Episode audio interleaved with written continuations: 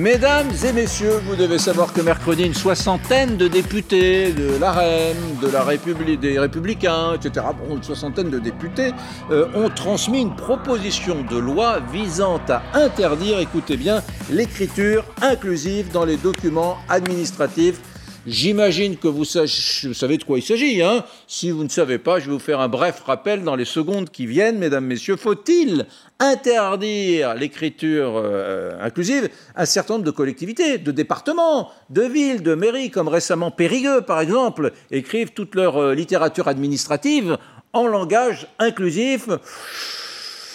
Ça peut surprendre. Allez, c'est parti.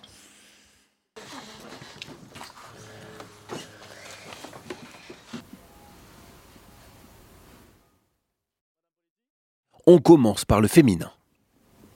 Elles et ils vont à la montagne. Quant à l'accord, il se fait avec le sujet le plus proche du verbe. Vous direz donc Les hommes et les femmes sont intelligentes. Pour certains, cette écriture est jugée illisible et militante. 60 députés issus de la majorité et de l'opposition LR principalement appellent à interdire l'écriture inclusive dans les documents administratifs. Comment l'enseigner aux jeunes enfants? Comment même lire un texte littéraire? En langue inclusive, euh, on voit bien qu'il y a là une dérive d'une initiative qui était partie de la volonté de militants de donner plus de visibilité au féminin dans la langue française. Une proposition de loi qui divise au sein même de la majorité, car pour d'autres, l'écriture inclusive sert à renforcer l'égalité entre les deux sexes. L'égalité femmes-hommes, c'est la grande cause du quinquennat. Qu'on n'utilise pas le point médian partout, je comprends évidemment, mais qu'on l'interdise à ceux qui veulent l'utiliser, c'est n'importe quoi. Les ministres de l'Éducation et de la Culture se sont prononcés contre l'écriture inclusive. En 2017 déjà, Édouard Philippe, alors chef du gouvernement, avait invité ses ministres à ne pas faire usage de cette écriture. Bon, l'écriture inclusive, ça vous exalte pas, Valérie Boyer hein? Non, pas du tout. Enfin, euh, qui est des chercheurs euh, qui euh, hmm. s'occupent de l'écriture inclusive, etc. Mais la Constitution, bon, je suis désolée, je suis parlementaire, donc je me réfère à des textes. La Constitution dit que la langue de la République est le français.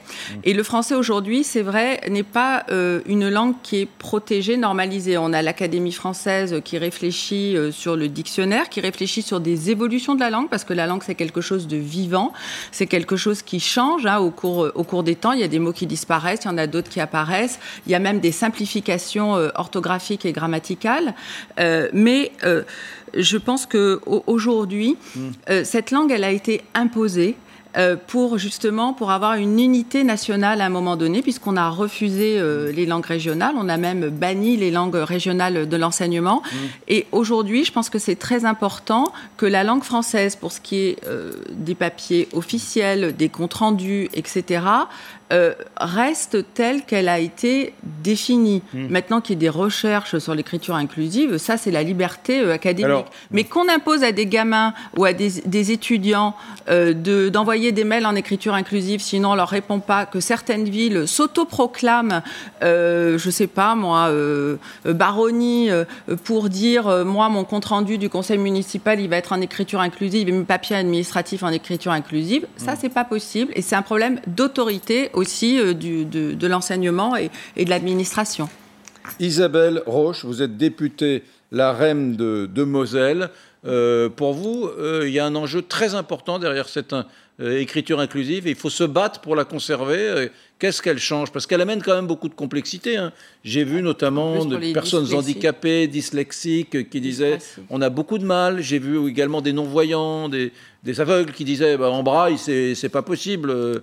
Euh, collaborateur.tris.s, euh, c'est de la complexité. Alors, je, pense qu'il faut déjà s'accorder sur ce qu'est l'écriture inclusive. Hmm. L'écriture inclusive, c'est mettre les femmes dans l'écriture. Alors après, c'est un concept c'est une, euh, c'est une philosophie, on va dire. C'est le fait qu'on puisse avoir les hommes et les femmes qui soient nommés. Mm. Et ça, pour moi, c'est très important. Après, il y a les modalités. Mm. Effectivement, là, vous êtes en train de parler du point médian. C'est une des modalités. Le point médian, c'est collaborateur, point, voilà. S. c'est ça. Exactement. Donc ça, c'est une des modalités pour l'écriture inclusive. Mais il y en a d'autres. On peut dire les hommes et les femmes. Quand on dit les hommes et les femmes, on fait de l'écriture, on fait de l'écriture inclusive. Donc voilà, je crois que. Est-ce qu'on peut jouer avec une langue quand on dit euh, désormais ce sera l'adjectif qui sera le plus proche du, nom euh, euh, qui s'accordera? Au lieu de. Je donne l'exemple, hein, Louis et Louise sont beaux, c'est actuel, mm. et dans l'écriture inclusive, c'est Louis et Louise sont belles, parce que Belle est plus proche de Louise. Est-ce que ça marche, ça? Est-ce que, est que, là, on ne joue pas avec les, les fondamentaux de la langue française? Alors, en fait, quand euh, on fait référence à cela, c'est une partie, c'est effectivement une des normes que certains voudraient imposer. Ce n'est pas forcément celle qui va aboutir. Mm. Ce sont effectivement euh, des recherches qui sont faites. On a eu dans les temps antérieurs euh, des féminisations. C'était cette langue avec l'accord au masculin. ça date d'il y a à peu près un siècle. Mm. Auparavant, on pouvait faire l'accord avec le, le, nom qui était le, hmm. plus proche de l'adjectif. Maintenant, moi, je ne suis pas forcément une partisane de cela. Il y, a déjà, pardon, mais juste à titre d'information, il y a déjà des, villes, des collectivités qui, dans leur littérature administrative officielle, écrivent Louis et Louise sont belles, ou c'est quelque chose qui est euh, à l'état de projet? Ça, pour l'instant, c'est n'est euh, pas, pas correct grammaticalement. Et donc, euh, ce que je suis en train de vous dire, c'est que je ne suis pas forcément une farouche partisane de cela. Oui, mais, oui, mais en même temps, il y, a des, il y a des villes qui vous écrivent avec le point médian il y a des documents. Oui, bien sûr, mais c'est ce que je dis, ça c'est les modalités. Ensuite, hein, euh, est-ce qu'on est déjà d'accord sur le fait qu'on va mettre les hommes et les femmes à parité dans l'écriture? Mm. Je crois que c'est ça, le, enfin pour moi, le, débat fondamental, parce qu'il est très important que la moitié de l'humanité, à un moment, puisse apparaître dans des documents, avec toutes les, euh, toutes les conséquences que cela a, notamment par rapport euh, aux recherches, par rapport à l'intelligence artificielle, aux mm. bases de données. Mm. Si on ne met pas les femmes, quand on fait une recherche, on ne les retrouve pas. Regardez la réponse que fait à cela, et d'ailleurs sur, le plan, euh, sur le plan grammatical, euh, il n'a pas tort, Jean-Marie Rouard de l'Académie française. Ça fait partie de, de l'essence même de la langue que le masculin est le neutre. C'est pourquoi on dit le, le musée de l'homme. C'était bien entendu le musée de l'homme et de la femme. Vouloir rajouter de la femme, c'est, disons, un pléonasme. Ça suffit. Alexandre Devecchio, je, je vois dubitatif sur ce, interdit, même bouche bée sur ce débat. non, je trouve ça effectivement euh, pathétique. Alors, euh, on a, il y a quand même d'autres enjeux, à mon avis, que, que de débattre de ça euh, à l'Assemblée nationale. Mais je pense que c'est plus grave qu'on ne le croit. On peut y voir un nouveau gadget bobo. mais, vous, n'entendez, pas quand des femmes disent nous sommes grammaticalement bah, invisibles je pense qu'il y, a des femmes caissières qui ont des réels problèmes, par mm. exemple. Il y a des femmes dans certaines cités qui subissent des réelles inégalités. Là, je ne suis, pas sûr que ça va euh, les aider à progresser dans, leur, dans leurs conditions. Ensuite, je pense que ça va produire exactement l'inverse de ce que ça prétend produire. C'est pour ça que c'est inquiétant et qu'il faut, euh, on pourrait en sourire, mais qu'il faut quand même le, combattre, parce que je crois que c'est...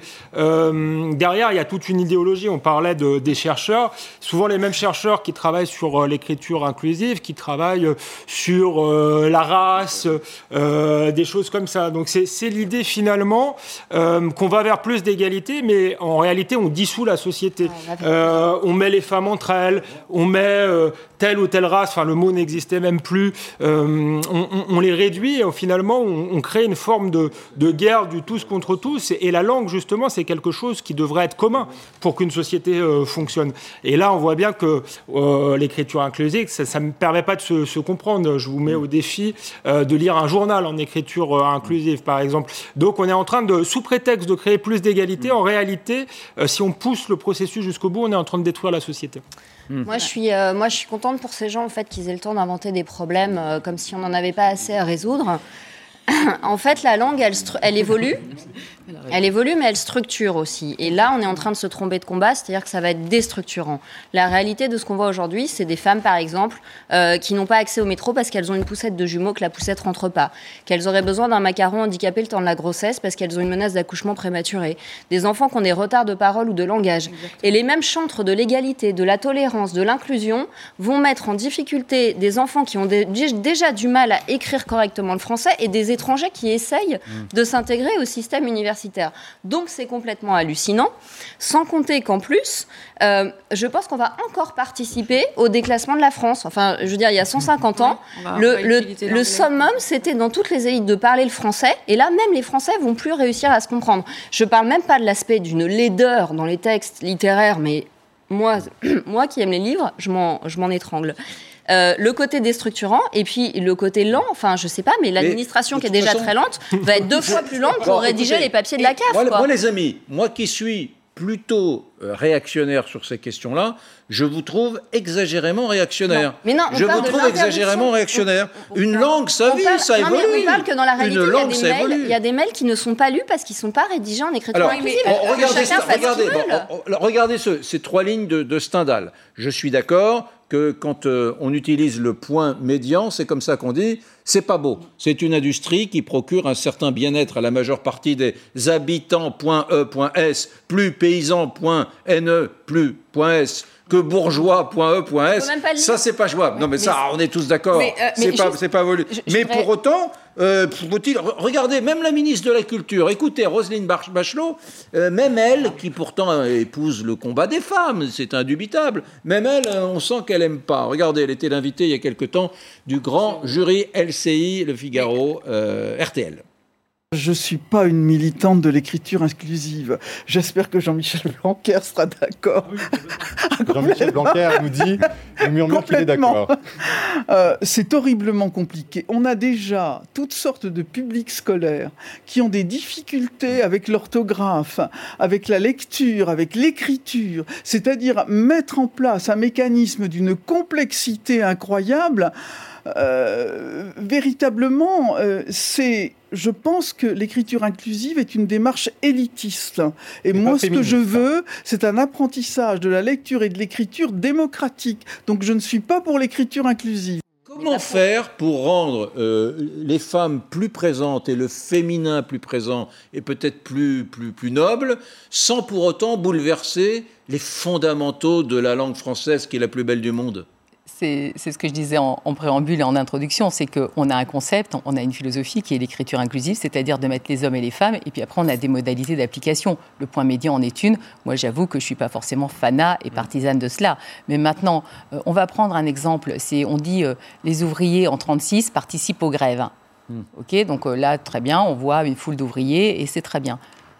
Si on dit les ouvriers et les ouvrières participent aux grèves de 36, on voit des femmes dans l'Assemblée, dans, dans les grèves. Ah, Mais moi, je suis Effectivement, très partisan les- de ça, moi. Effectivement, les femmes étaient là. Et l'écriture inclusive, ça n'est que ça. Ensuite, bien entendu, on va, avoir, on va trouver des modalités. Il y en a qui vont trouver le point médian, il y en a qui vont trouver euh, d'autres d'autres Enfin, mais- mais- subtilités. non, ça veut dire, ça veut dire que dans, le- dans la, la- la littérature officielle de la ville de Grenoble, au lieu de faire chers électeurs point ris, point tris, point s, on, fait, chers électrices et chers Monsieur, électeurs. tout à fait. Et c'est réglé. Voilà, Ça, mais c'est- ça l'écriture inclusive. Ben oui. L'écriture inclusive, c'est ça. oui. Mais pour l'instant, C'est il faut- déjà le cas. hein. Il faut savoir que pour l'instant, dans de nombreux courriers, on ne nomme pas les femmes. Ouais. On va dire la politesse. cher collègue, hop, et puis euh, Bah, cher, euh, cher monsieur ou cher, enfin, et on n'aura pas le côté féminin. Donc on va exclure 50% de la population parce qu'effectivement le terme ne sera que masculin. Et il m'apparaît important qu'on puisse féminiser Non. ce langage, Mm. de dire auditeur et auditrice. Regardez, ici, vous- on a des téléspectateurs et des téléspectatrices. Ouais. Regardez Bernard Pivot, le, C'est ce que disait le les tweet euh, de, Bernard Pivot est assez éloquent. Il en, il en, il en dit euh, beaucoup sur, euh, bon, euh, sur les, les- les- les protecteurs de la langue française. Excite l'écriture inclusive, ce bricolage, ce bidouillage, ce scribouillage, ce tripatouillage de la langue. Valérie Boyer. Bah, moi, je pense que euh, philosophiquement, ça me gêne énormément parce que en France, nous avons une ligne universaliste Hmm. euh, qui s'oppose au communautarisme. Hmm. Et renvoyer sans arrêt les personnes à leur sexe, à leur genre, euh, à leur race, à leurs origines, euh, ce n'est pas les inclure. En tout cas, c'est l'inverse de ce que nous avons pensé Hmm. aujourd'hui. Et quand tout à l'heure euh, vous disiez les électeurs, les électrices ou Madame, Monsieur, c'est pas d'écriture inclusive, c'est de la Si. politesse. On s'adresse à tout le monde. Et c'est ce que nous faisons. Maintenant, faire un dogme euh, pour refuser des copies.